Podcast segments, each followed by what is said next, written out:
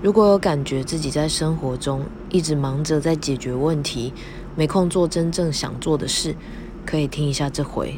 其实就是人们太习惯要去解决问题，可能跟我们的考试文化有关，觉得万事万物一定有一个正确答案，认为问题是可以解决的，所以不去选择更好的，而是想要修好那个出了问题的。可其实之所以会有问题，这其中必定存在了一个批判。当去解决掉一个问题后，往往是因此创造了一个更大的难题。回顾一下自己生命中的经验。是吧？让自己更陷于其中，能做的事先去了解为什么这件事这个点会阻碍到我啊。大自然是没有问题的，每个问题背后都是个活生生的人，指出了目前这个包含我们在内的系统可以更为优化的部分，把系统建立得更完善。这个出发点是很丰盛的。